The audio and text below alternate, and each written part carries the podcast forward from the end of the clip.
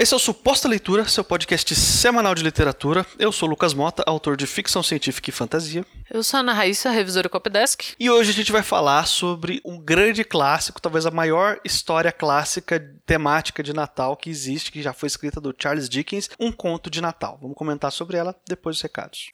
Final do ano, você está terminando seus textos aí, ficção não ficção, para apresentar para edital, para entregar, para fazer autopublicação. Se você precisa de serviço de revisão de Copdesk, é só dar um alô aqui nas nossas redes. A gente está sempre aberto aos jobs, manda jobs. E precisando do seu, do seu texto estando no, na reta final, já está pronto, você já sabe para onde ir e como chegar lá. Precisar finalizar, só mandar um alô. O mesmo vale para mim, eu posso te ajudar com o serviço de leitura crítica. Você ainda está escrevendo o seu texto, precisa avaliar o que está funcionando, o que, que não está. Eu posso ler para você e dar um parecer aí do que, que e algumas sugestões do que, que você pode fazer para melhorar ele. Tanto os meus contatos quanto os da Raíssa estão sempre aí na descrição do episódio. Você pode clicar, fazer perguntas e até pedir orçamento para gente de qual serviço você está interessado em contratar ou até mesmo os dois, né?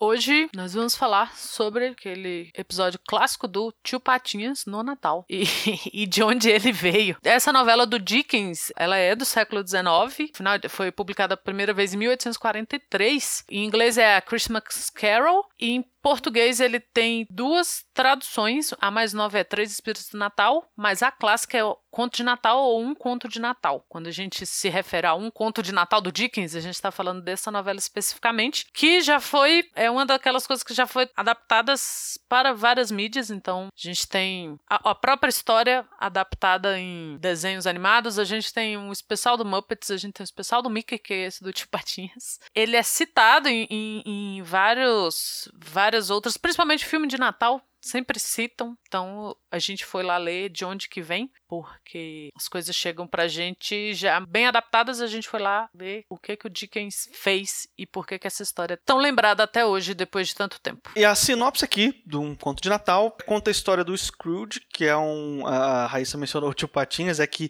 em inglês o nome do tio Patinhas é Scrooge também, que é inspirado nesse personagem aqui do Dickens. Ele, na verdade, é um, é um senhor, é um velho, um idoso já, muito bem sucedido financeiramente, mas muito mal sucedido nas suas relações interpessoais, para usar um eufemismo assim, bem. Ele é um cara extremamente avarento, extremamente materialista, não tem qualquer preocupação de cultivar amizades, não tem qualquer preocupação de manter um bom relacionamento familiar com os parentes que ainda estão vivos, não tem amigos, não tem ninguém. Para ele, todo mundo é inferior, enfim, ele é aquele estereótipo clássico do personagem avarento, mas que aqui no caso foi, um, foi justamente um tropo criado pelo Dickens para essa história aqui. Então, quando se você escuta eu falando isso, né, você nunca leu essa história, você, ah, mas isso aí é muito clichê, isso aí já tem em muitos lugares. Sim, é verdade, tem em muitos lugares, já virou um clichê, mas começou aqui com Dickens. Então, Dickens foi o original, ele criou esse tipo de personagem avarento. E durante o Natal, ele vai passar o Natal sozinho, só que ele recebe a visita de um fantasma, que é um fantasma do antigo sócio dele, que também era uma pessoa muito avarenta e também tinha e muitos muitos arrependimentos na vida, e dele traz esses arrependimentos para o Scrooge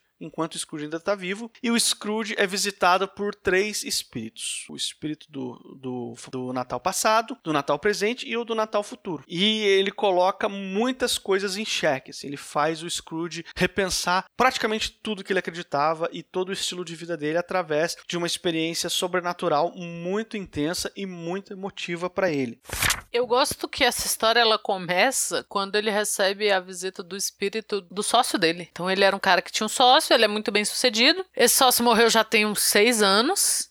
E na noite de Natal, ou na véspera de Natal, ele odeia Natal. Começa daí, ele detesta Natal. Ele tem um empregado que tem uma família grande, ele tem uns filhinhos pequenos e tal, e ele tá louco para ir para casa, para curtir o Natal com a família dele, aquele momento, né, que o pobre filho da puta passou o ano inteiro trabalhando, ele quer um momento ali de paz com sua família, com aquela fartura na mesa e tal. E o Ebenezer, o Scrooge, ele vai para casa continuar trabalhando. Ele é como se fosse um grande contador e tal. E ele vai continuar trabalhando, ele acaba pegando sono e ele recebe a visita que não é do, do esse amigo dele, o ex-sócio dele, avisa que ele vai receber os três espíritos. Ele não é um dos espíritos. Mas ele fala pro Scrooge, como eles tiveram uma vida parecida ali, né? Eles eram sócios, ele fala: olha, que eu morri e até até hoje eu não consegui paz, porque eu não fui uma boa pessoa. E eu tô vindo aqui te avisar que você ainda pode mudar isso, né? Foi dar aquele toque, assim, ó. Não continua por esse caminho que você vai acabar no lugar onde eu estou, né? Que, que não, não necessariamente é um lugar físico, não é um inferno, mas acho que mais uma questão mental e espiritual, assim, de, de, que não tem descanso. E cada espírito vai mostrar para ele, né? O que aconteceu, o que está acontecendo, o que pode vir a acontecer se ele não mudar. Como você falou, é uma experiência muito intensa para ele e é muito intensa para o leitor também. Porque quando você pensa assim, ah, pode ser clichê, ah, pode ser uma coisa boa, é só ser bonzinho. Não é assim. O, o escritor, ele, o, o Dickens, ele traz essas discussões mais profundas que não se resumem ao espiritual, né? Ele fala muito da, da questão social, assim. E aquela velha discussão: o cara que é rico tá sozinho em casa,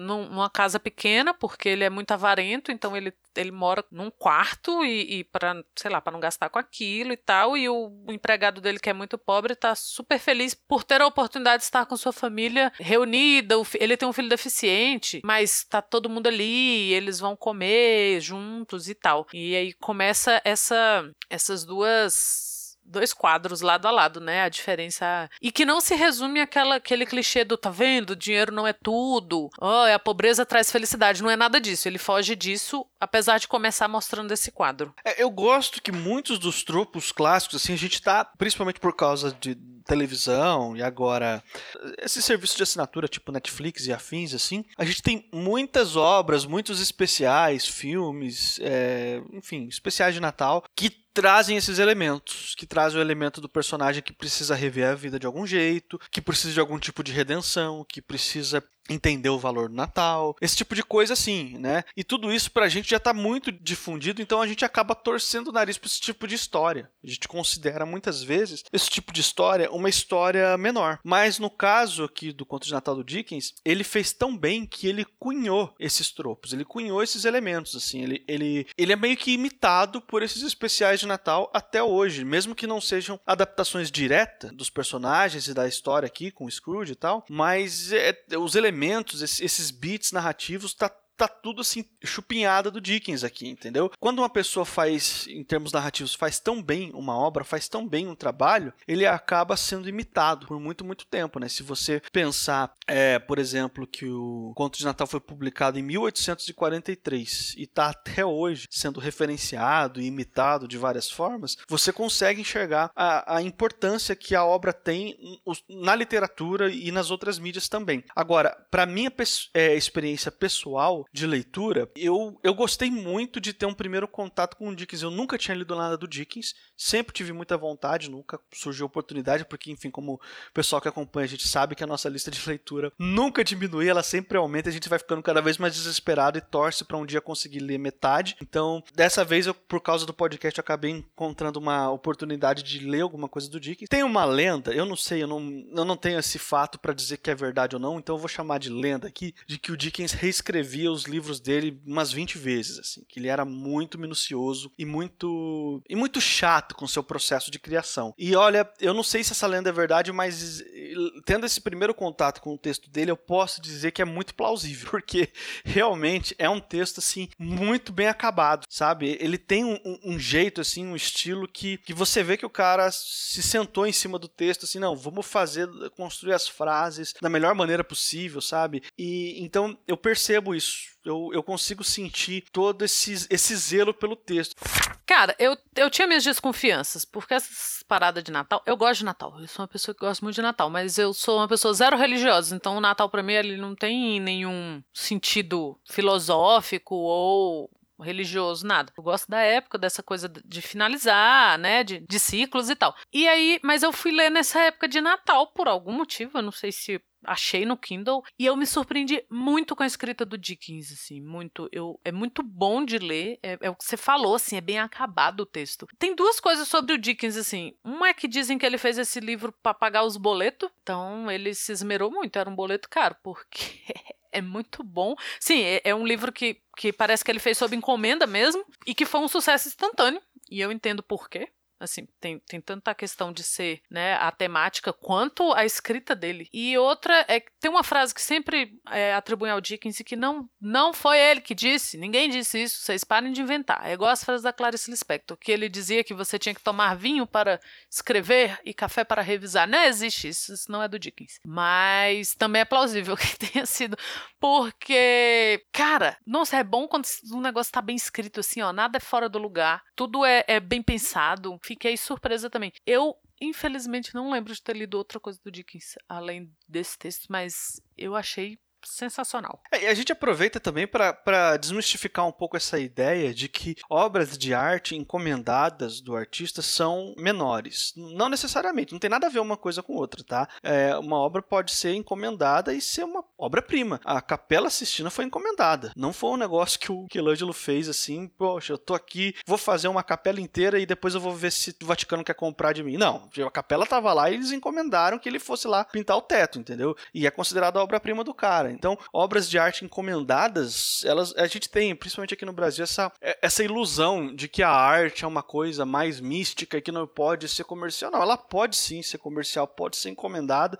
e pode ser boa pra caramba, entendeu? Esse livro aqui é, é mais uma prova de que isso é uma besteira tremenda, sabe? A pessoa ter essa percepção aí de que, enfim, o artista ele tem que fazer as coisas pela paixão da arte e não necessariamente para pagar boleto. Não, o artista tem boleto também, ele é um profissional, tem que pagar as contas também, faz parte do jogo. É, e a maior crueldade desse entendimento coletivo é que você meio que, que obriga o artista a ter uma outra função financeira e ser artista na hora, na hora vaga, nas horas vagas, que, que não devia ser verdade. Infelizmente, isso acontece pra caramba. Ah, quantas pessoas tem, principalmente aqui em Brasília, que tem muito funcionário público, o cara é funcionário público, tem um trabalho extremamente burocrático, nas horas vagas ele é músico. E, cara, não tinha que ser assim. A gente tem que tirar essa, essa mistificação do artista, do. Ah, porque você, você banha toda a questão da arte numa moral que às vezes não existe. E isso que você falou da Capela Sistina foi, ó, turn down for what? Foi no ponto. E, cara, e, é, e não significa também que o artista, por estar fazendo porque é encomendado, porque é por dinheiro, que ele vai fazer de qualquer jeito. Olha a genialidade desse texto. E é a, a, essa questão de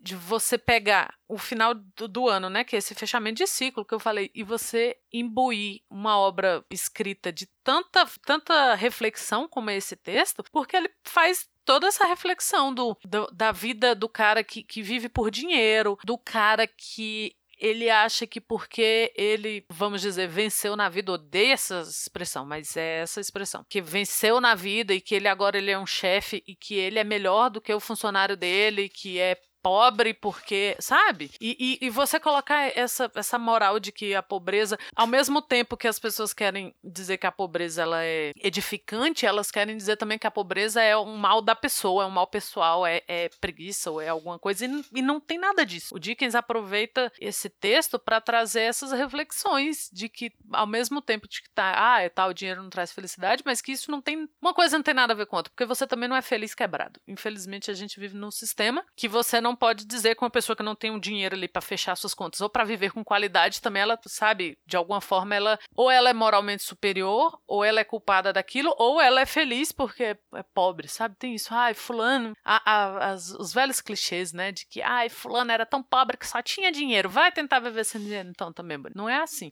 E, e o Dickens ele descola toda essa moralidade que a gente quer pôr né, nas questões sociais e financeiras e de sistema, ele, descola completamente isso do, do, das questões pessoais, né? O cara ele era uma pessoa horrível e apesar de ter dinheiro ele ainda podia modificar e ele é avisado pelo espírito do amigo prefiro pensar que é a consciência dele. E que pode ser também. Ou pode ser o espírito mesmo, foda-se, dentro daquele universo ali, funciona muito bem. E mostra para ele as consequências do, dos atos, que às vezes o cara tá tão vidrado na própria vida e no, no, nessa ideia de sucesso, de que ele não percebe o mal que ele tá fazendo ao redor ali. Né? Ele, como bom chefe, ele fazer um monte de gente infeliz e para ele era assim porque foda-se. Eu gosto muito, assim, do, do conceito que o Dickens traz. Por exemplo, a gente tem um personagem super, super avarento e super turrão, super cabeça dura. Tipo, ele tá certo e todos os outros estão errados. Ele é melhor porque ele é bem sucedido e todos os outros são inferiores, são piores porque, enfim, são mal sucedidos. E o funcionário dele é um preguiçoso porque ele tá pedindo um dia de folga para passar o Natal com a família e, o, e ele acha um absurdo isso. Não, você tá me roubando, você tem que trabalhar para mim no Natal também, entendeu? Então, como é que você vai fazer com que esse esse personagem termina a história num processo de redenção completo. E isso acontece ali com o terceiro espírito, que é o o espírito do Natal futuro, que leva ele para ver um, um outro velho avarento mor morrendo, né? Que morreu, o cara morreu. E os funcionários dele, as pessoas, ele não tinha família, não tinha ninguém. Todo mundo, né, falando: ah, já vai tarde esse desgraçado aí, não vai sobrar nada, vamos depenar a casa dele, vamos pegar tudo, vamos vender, não sei o que, vamos dividir entre nós aqui. Ele, ele se liga assim: ó, oh, meu, tudo isso que eu juntei a vida inteira, eu não vou levar comigo, eu não vou levar comigo, entendeu? E quando eu, quando eu morrer, ainda vai ser motivo de comemoração e motivo de alívio para todo mundo que me conheceu e que conviveu pelo menos um pouco comigo. Então, enquanto eu ainda tô vivo, eu ainda tenho uma chance de pelo menos, né, não terminar desse jeito. Porque todo esse dinheiro só tá me servindo aqui, para essa vida, pro, pro estilo de vida que eu vou levar aqui. Mas no momento que eu morrer, não vale mais não me serve mais para nada. Então, assim, o que, eu vou fazer com a minha vida, entendeu?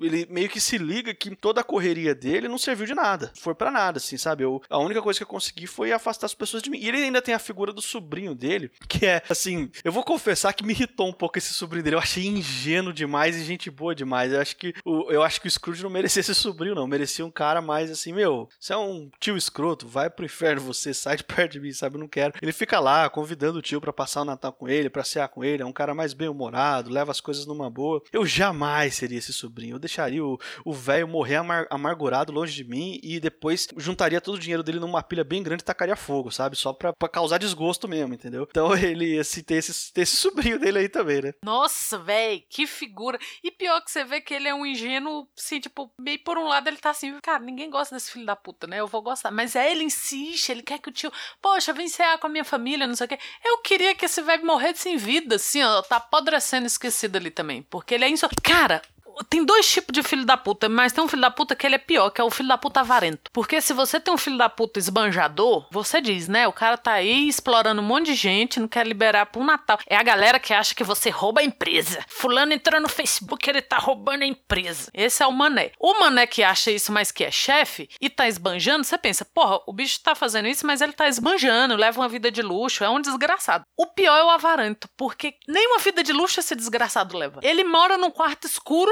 ele é provavelmente aquele cara que ele liga a luz na saída do, do de um cômodo e, e desliga do outro, assim, para não gastar um segundo de luz. Sabe? Ele é completamente avarento. Ele é mesquinho e, meu, cara, é o pior tipo. Porque ele não aproveita as coisas nem durante a vida. E quando morre é, né, motivo de comemoração, como você falou. Cara, não deve ser nada pior do que você. Porque a gente já discutiu isso no podcast algumas outras vezes, que, que o motivo, sei lá, da a humanidade, ela sempre discutiu a questão da imortalidade. E as pessoas querem ser imortais de alguma forma, nem que seja na lembrança das pessoas que conviveram com elas. Você ser motivo de chacota e de, de alívio quando morre é a completa obliteração. Porque você vai ser lembrado por pouco tempo como aquele filho da puta que foi tarde, não importa a idade que você tenha morrido. Então você vai ser completamente obliterado. E não de graça, é bem feito. Mas você pensar por esse lado filosófico, né? É a anti-imortalidade, assim. É, é, cara, que coisa. Eu acho que esse livro aqui vale a pena como se você como eu nunca tinha lido nada do Dickens, vale a pena como um primeiro contato. Ele é um bom livro de entrada, porque ele não é muito longo